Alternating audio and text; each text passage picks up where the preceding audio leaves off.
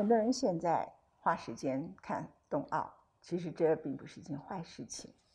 这些运动员在你看到他之前，他已经走了人生很长很长的路，而且往往他们都受伤过，他们都失败过。所有的比赛只是一个比赛，比赛结束以后是下一个比赛，下一个比赛他可能又输了，或者又赢了。运动员的精神就是胜或败，它只是这么一次。你的人生是一个长长的一条路。我用这个做比喻的原因是，其实我们面对的疫情何尝不是如此？今天我们非常荣幸，我们刚好要访问的是亚东医院的院长邱冠明邱院长，您好。文倩姐好，谢谢。呃，邱院长呢，他现在是亚东医院刚刚接院长的职务。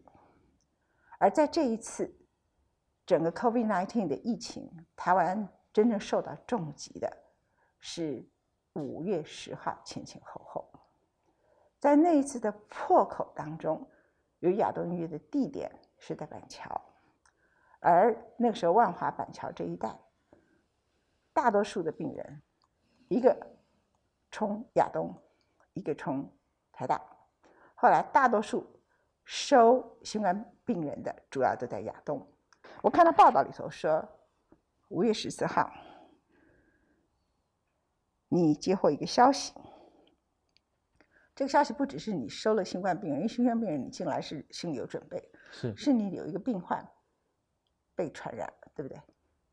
然后你就说哇，事情大条了。我们五月十四号主要是一个院内感染的事件。就一个住院中的病人，嗯，事后发生确诊，事后发生发现，他发现确诊，可是他已经在医院，在一个环境里面，他已经待了超过三天，嗯，而那个三天之内，是我们没有防备的状态，嗯，事实上，多数的医护人员在那个时间点都有防护，但防护不足，嗯，那时候我们并没有常规的戴上所谓的护目面罩，我们有戴口罩。或者我们有戴 N95，但少了这个护目面罩，它总共造成我们三名护理师的感染。嗯，他们现在都平安健康，也都恢复在工作岗位上。然后另外还造成二十几名，包括陪病者跟其他的病人接续。这个疾病很特别，是因为即便我们第一时间做好了防火墙，做好了框列，但实际上。我们还有一个病人是在第十四天第五次 PCR 他才转阳，嗯，所以可见这个 quarantine 的时间到底要多久，是大家一直都有在讨论的。从疫情开始之后呢，我们除了处理院内的感染事件，因为板桥就在万华的旁边，全台湾到今天为止，万华还是我们的 number one 哈，一个区里面他所收治的病人，所确所发生的确诊病人。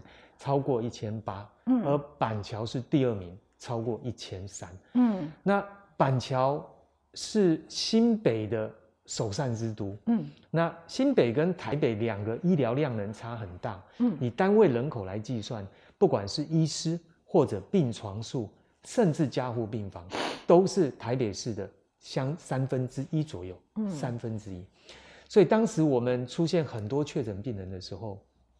会有一段时间没有办法收治，我们的累计亚东医院累计的收治人数，其实从重症、从一般病房收治、从极简旅馆收治，呃，我们简单的说，刚刚好是一个大三元的状态，三个状元哈，大三元的状态。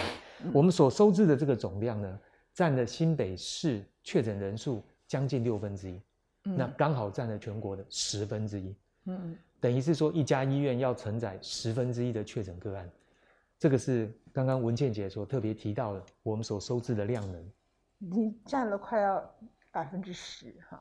来谈里头的一些故事，是，比如说那些护士，是，他突然发现我被感染了，他当场对你哭吗？还是你们用什么方法处理他们的问题？啊，这个，这个确实是一个非常非常。印象深刻的过程，然后我们当天是五月十四号星期五，我们在凌晨哦，是五月十三的裁剪，当时的 SOP，PCR 确诊阳性还要再 double check，嗯，非常严谨哦，所以你要 run 一次完之后再 run 一次，所以于是乎再 run 一次之后，它真正出来的 data 其实是凌晨一点，啊，凌晨一点的时候呢，会大家都属于失能状态，你可能在睡觉，对不对？所以天一亮，第一件事看到手机里的简讯，吓了一跳啊，我错过什么了吗？有一个确诊个案。所以，呃，我们就开始进行我们院内的疫调嘛，哈，框列同病室、同病房所有曾经出入的，如果跟一个患者啊确诊者有十五分钟大于十五分的接触，且防护不足，那就是一级的，一级的接触者，我们会分把所谓的一级接触者、二级接触者。当时我们这些框完了之后呢，就是属于一个不进不出的一个状态，我们要开始疏散他们。让他们，比如说一个病房有三个病人，你要把三个病人三，他还有陪病者，这样一组一组一组分别去安置在各一个病房里面。嗯，当时我还说，就是我们一采大家都是阴性，很高兴。结果在礼拜一的晚上，我们的二采有护理师就阳性了。嗯，那我们的护理长很很很，你有很细心，你们用什么方法要告诉他？对，我们的护理长很细心，他说，呃，先让我冷静一下。我想一下，我怎么告诉他？嗯，那后来还是就是我们是用最接近他的直属长官，等于是护理师就由护理长来告知。嗯，在那个时间点，嗯，有点猎物的状态哦，所有的确诊者会立刻被移动到所谓的专责病房，所以在当时甚至连打包的时间都没有，你就尽快进去吧。所以你可能缺了，包括充电线，然后你有手机，你没有充电器啊，嗯，你没有身身上的所有的衣物等等的他他一接到电话，他根本看到他的家人就觉得我得赶快走了嘛。这一张更这一部分更难，因为很多护理师其实是离乡背景来上班的。OK，所以他离乡背景的时候，那怎么告诉他的父母？那我们有几位护理师，大概有过，呃，后来因为我们还有其他的事件是在社区感染哦，不是在院内。不是院内传播链感染的，大概我的我的我的印象，大概有一半的同仁他会说，我们总共有呃这么长的时间里面，总共有九位不同的职类，而且很奇怪的经验，真的都不知道他在哪里得了，是因为我们后来有普筛嘛，哦院内每周普筛，那普筛的阳性也不知道他哪里来的，那他们会选择告诉家属的方式比较特别。绝大多数都是自己来说，因为他希望给家人安心。那也在那个时间点，我们会强烈的感觉到我们的急诊一波又一波，等于是急诊来了，因为病床不够，就在那边滞留。天天天亮，眼睛一张开，急诊的滞留就是 double digit，就是十几十几。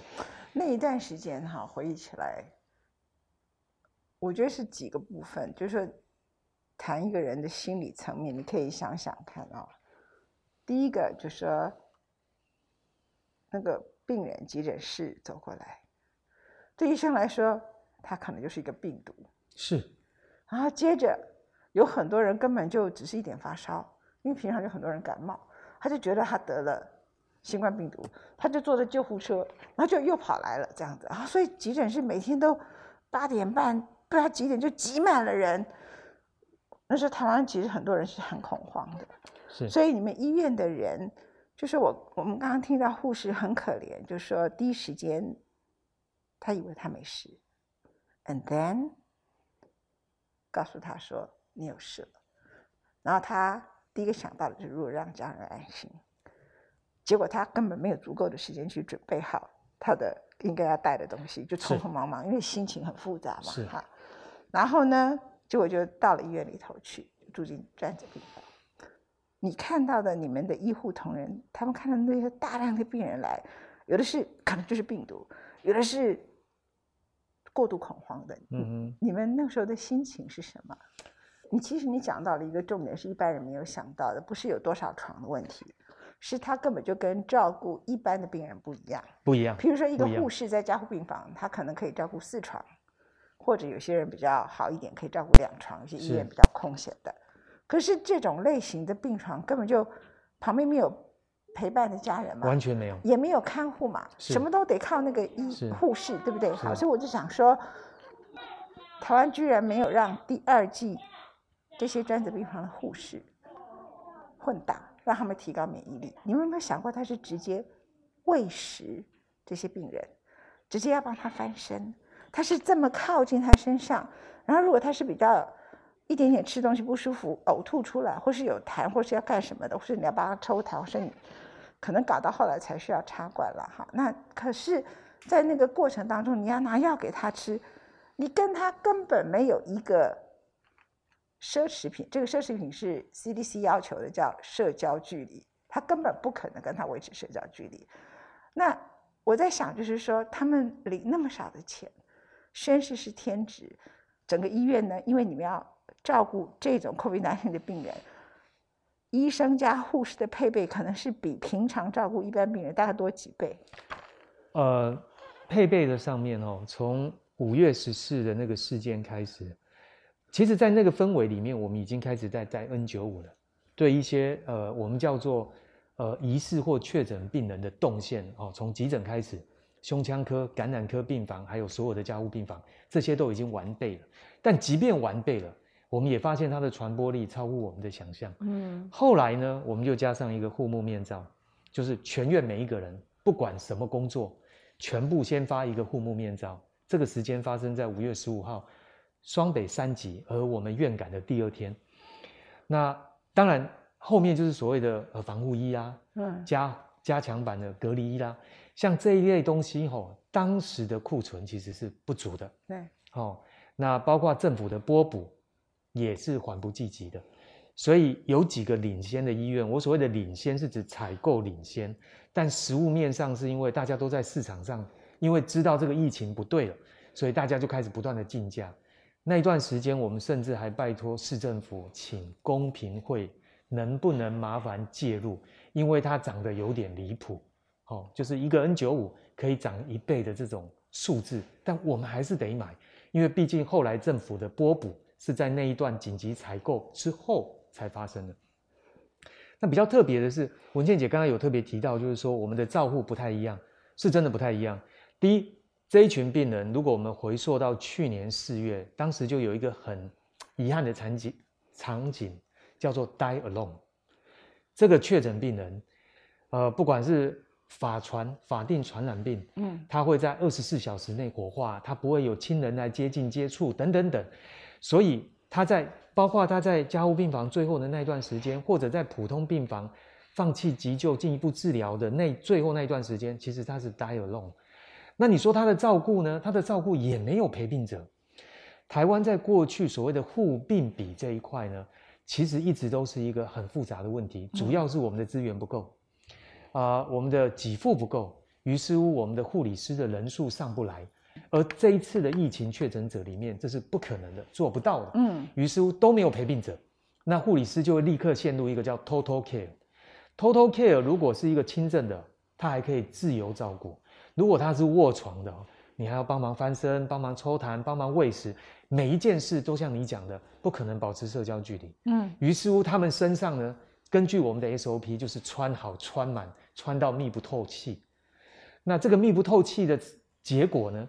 是一个人在这个环境里面，我们自己做过测试啊，我们也做我们自己的内规，就是着装进去治疗，两个小时之内要拉出来，要不然他体力垮掉了。对，那那个户外区哈，我们有好多的同仁都脱水，就像中暑、热衰竭的状况。还有一个很特别的新闻事件，穿着全身的那个像太空衣一样。嗯，还有一个很重要的新闻事件，就是我们所谓的北病南送。哦，那为了要能够均衡。或者是要发动所谓的中南部的医学中心来支援，因为这次的疫情太集中了。我们当时去年所做的重症收治的安排是全台湾均分，当时我们医院只要负担十六张床，可是最后我们开出五十八张床。我讲的是加护病房，十六张加护病房，一家医学中心，在当时五月的氛围，五月底的氛围是绝对不够。可能在那个不够的情况之下，我们只能不断的加。但我们会有收治的天花板，所以我们需要中部来帮忙，所以我们就有救护车转运。那我们救护车转运也很心酸的哈。第一，太重的不能转，因因为怕到不了。嗯，对，他死在路上。对，这个没有办法交代，这跟国家、社会、人民都没办法交代，所以我们要选轻一点的。我们选轻一点的转之后呢，结果没想到一台救护车过去，呃，三个随行人员，一个是司机，一个是护理师，一个是呼吸治疗师，然后另外一个是病人，一个病人。三个随行人员，这三个随行人员一到台中龙总的急诊，两个挂急诊，两个热衰竭，他们下了车就倒了，结果反而是病人还好，所以这个就非常非常的讽刺。为什么呢？因为当时的当时的救护车的 SOP 哈，第一不能开空调，大家也知道那时候的气温可以超过三十五度，不能开空调。那你说没关系啊，那我就开窗嘛，开风嘛。那个风吹进来，我们穿的那个所谓的隔离兔宝宝装没有用啊，它不透气啊。对啊，它防水啊，所以尴尬了。所以如果你穿着雨衣，然后吹着风，你是什么个感觉？应该也不凉啊。所以结论就是里面一直流汗，那个汗都是从袖口里面滴出来。嗯，因为这里面就密闭的嘛，哦，所以凝结成汗水就从袖口滴出来。所以我们这种事情哈，不只是救护车上，急诊门口。包括我们的极简旅馆，有好多的场域都发生所谓的脱水、热衰竭的状态，非常辛苦。我想请问您一件事情，就是我们的老百姓常常为了一些事情，自己没有打到 Moderna，打到 AZ，或者是遇到一些事情就有很多愤怒。你们用什么样的方法在当时？你不去花心思？我不是说大家不可以批评政府，因为政府本来就要批评才会进步，哈。可是那个时候，你心中没有怨跟没有恨吗？好问题，我觉得我当时的怨可能是集中在为什么会发生怨感事件。呃，我先说疫苗好了，因为我们是我们或者说幸运哈，台湾的疫苗，新冠肺炎的疫苗是三月二十二号礼拜一当天开始接种。那我很有幸，我是全台湾的前几个接种。那亚东医院的第一位当然是我们的林芳玉院长。那我就是排名前十个的那一个，因为最主要是身先士卒，要做个表率，然后接种疫苗给大家看。大家很耳熟能详的，打疫苗不是要让你不得病，是要让你不要得到重症，不要死亡。嗯，所以你们医护大致都打了那个时刻。对，在五月多的时候。对。而且都注射了差不多一两个月了，这样也没有。就是我们其实呢，大概有一半的一半的同仁是在我们院感事件发生的时候才毛起来打的。所以你说是不是我们已经打了绝大多数？No，不，这合理了，因为那个时候欧盟都要求六十岁以下不能打，或是五十岁以下不能打嘛。所以你们很多护士是在这个年龄以下，他不是不相信你的话，他觉得。你们五十岁以上当然可以打。年轻女性血栓哈，特殊的血栓状态，对，他们会有这些考虑。一开始还说包括避孕药的使用、荷尔蒙用药，后来才发现都是错的，这样都不需要考虑。对，后来才发现这些讯息都是错，才发现说他本来叫女的都不要打，因为现在很多人还误解。我花就我想您花的时间跟大家讲。一刚开始，他的确，所以包括你得乳癌在做荷尔蒙治疗的人都不能打。是。然后呢，女性不要打。后来发现女的不要打以后，男的也在照照得血栓，然后才去检验说，原来欧洲女性的抗体，她的那个免疫系统高过欧洲男性，所以跟性别本身没有关系，是跟免疫系统有关。所以真正的血栓是因为免疫系统攻击血管，不知什么原因。对。反正它形成杂质。造成了血栓，所以很多人都说我是重大疾病患者，我不能打 A Z。我就说谁告诉你的？呃，这种问题我回答过很多次，就是呃，大家对疫苗的选择大概都会像呃，我们在门诊哈遇到病患回诊的时候，就会关心你打疫苗了没？还没？为什么？然后他就一直讲，叫我有心脏病啊、三高啊，不能打。我说哇，哪来的资讯呢？他说。赖上传的，啊我说天哪，赖传的是对的吗？然后他说阿伯贝安诺，所以所以所以他来看诊了。我说你这样讲也对嘛，哈，所以你来的。但我要告诉你，你可以打，真的吗？然后讲着讲着别的，再绕回来，我可以打吗？讲到最后，我跟他说，哎，你问第四遍了呢，你还问啊？就我讲了四遍，你都还不相信我，你还是相信那个赖所传的 misinformation。所以有些时候，不管是不是同温层。或者是这些认知上面的差距，会使得有一些人有刻板的印象，他不会改变。那这一点有点尴尬。好好不容易说服他说，今天要我可以打了吗？哦，那我要打什么？好，下来第二个问题，我要打什么？我说有什么打什么，这个已经快要变成口头禅了，是吗？人家说美国的比较好，对，嗯，某些条件它可能比较好，但是如果考虑台湾现在的状况，你的状态也没差。我会告诉他说，英国女王打 A Z，你这么挑哦，人家九十四哎。然后第二个，你挑成这样，那你把我当什么？我也打 A Z 耶。对啊，那你觉得我的风险会比你低吗？嗯，对啊。那我们在第一线的人，我们打完 A Z 了，然后你在那边挑三拣四，不好看吧？所以这个话，我们总是这样子不断的重复。然后一个一个门诊，假设哈，假设我看了六十个人，我至少有三十个人要这样勾数一遍。你好有耐心啊！你知道我光是我们的化妆师问了我五次啊，因为我已经给他化妆了快要十年了，我很知道他身体的状况。他跟我说，我这样可以打，我就说你有疫苗，就大概都跟你一样讲啊。他说我有这个，我说这个不是问题。我有那个，他说我好像有贫血。我说你有什么贫血？我要活起来。我说你每天都来上班，我从来没有看到你昏倒在地上。你有什么贫血？你输血过吗？然后你是溶血症吗？你有在吃类固醇吗？你的血跟你的血都打在一起吗？你到底是发生了什么病？我认为你直接去金宝山报道，我不想跟你讲话，不打电话了。金宝山，我就火大就骂他了，这样子。常常我们讨论疫苗的时候，讨论到最后都是这个 ending，那个 feel 都不对了。不，你应该叫金宝山跟龙岩哈两家去你们那个前面疫苗站旁边就说，A 请打疫苗，B 请去那里挂号，就这样啊，对不对？就金宝山跟龙岩那边做广告，说你们不打疫苗的人，请来我们这里保留你的塔位，这样这样很快。哦，是是是，这个行销不错，这个说服这些人说服到快要发疯了，这样子。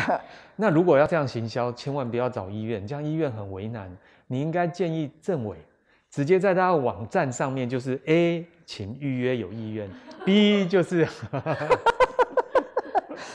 你所讲的那几个单位都可以。我有些人呐，一跳就给我跳到说他要去打 BNT。哦，他连摩德他都不要打了，他已经跳到他觉得我他觉得那个呃，A Z 是普通货，Moderna 是小名牌，他有一个大名牌叫 B N T。我曾经跟一个朋友讲，你有没有小孩？你的小孩不打 B N T，他打什么？没有选择。那你把 A Z 都不要打，你要去占他的 B N T 的份，你有没有公共？利益的观念，公共卫生的观念，啊，那你要跳打 BNT。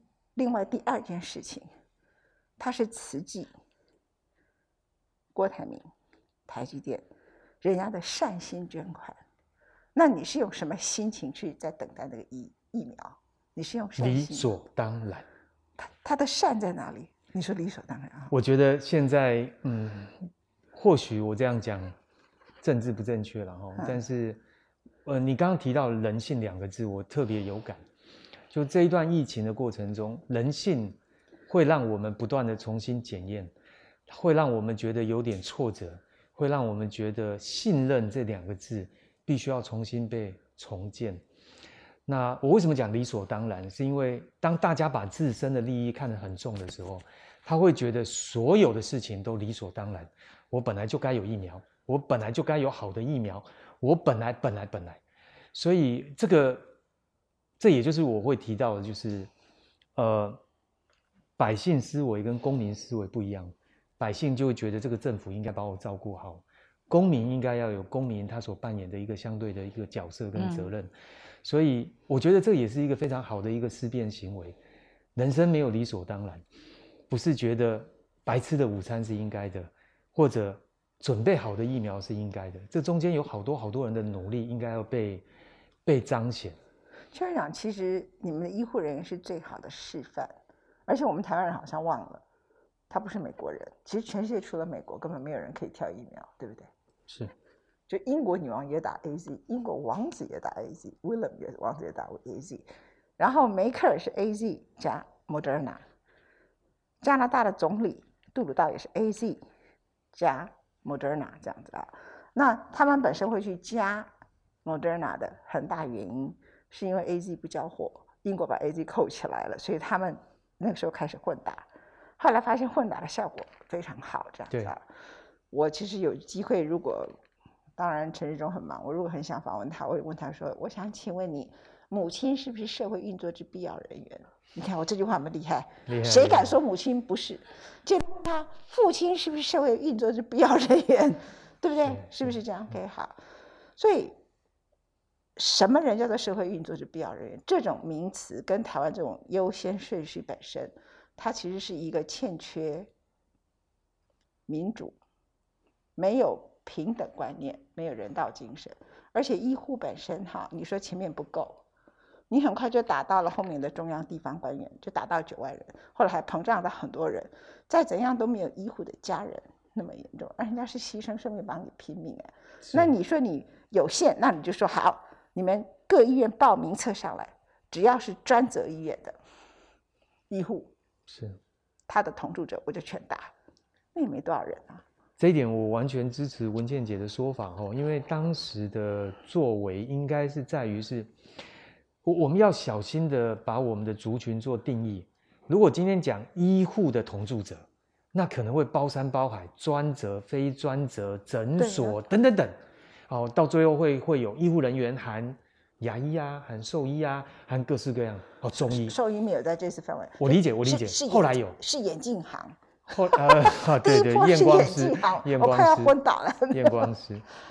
所以就专责医院里面报，因为只有医院对，如果是以专责医院来做的话，在医院这种高度监管的、被监管的单位来讲，我们的造册会比较完整。对啊，哦，所以以专责病房来看，我我倒是非常支持，因为如果以专责病房来算的话，这个数字加起来应该会是在一二十万范围内，嗯，范围内的同住者。是啊，是很其实一点就是。我觉得是很欠缺同理心，而且对国家为这个国家社会真正牺牲的人，真的是很不公平。但是，很快的疫情还有可能会回来嘛？那我其实看到是有很多怪人呢。我最近看到有一个确诊病例，他是从美国回来的，然后他确诊。如果他是 Delta 病毒，这是一个不不得了的事情。现在问题是，怎么会有人从美国回来不打疫苗？去上飞机，所以台湾怪人不少哎。呃，这一点我可以跟文倩姐补充一下哈。我所认识的朋友，嗯，现在应该有很多人飞到美国打疫苗，对不对？对对对。OK，好，他相对年轻，是属于人生胜利组，就是没有纾困，没有疫苗，人生胜利组。嗯。所以他于是乎就买了机票到美国，两剂打好打满回台湾，结果没想到回台湾确诊。你看多倒霉！意思就是说，即便你到美国，不管你是两剂的莫德纳。两剂的 BNT，当然它需要一点时间，但是如果在美国这种环境，比如说 LA，它的疫情温度相对比较高，你的自我防护没有做好，你在疫苗还没有保护的情况之下，你还是得了回来了，结果他专程去美国打疫苗，结果回到台湾确诊，就就住到加强版集中检疫旅馆去了，嗯，所以他会觉得绕了一圈来，一头一场空，那这样子的故事，我相信会在迪尔塔的影响力下。会对大家造成更多的影响，所以我们千万不要以为疫情已经过去了。我真的好感谢今天邱院长来跟我们讲这么多分享的故事，谢谢邱院长，谢谢谢谢，谢谢文倩姐，谢谢。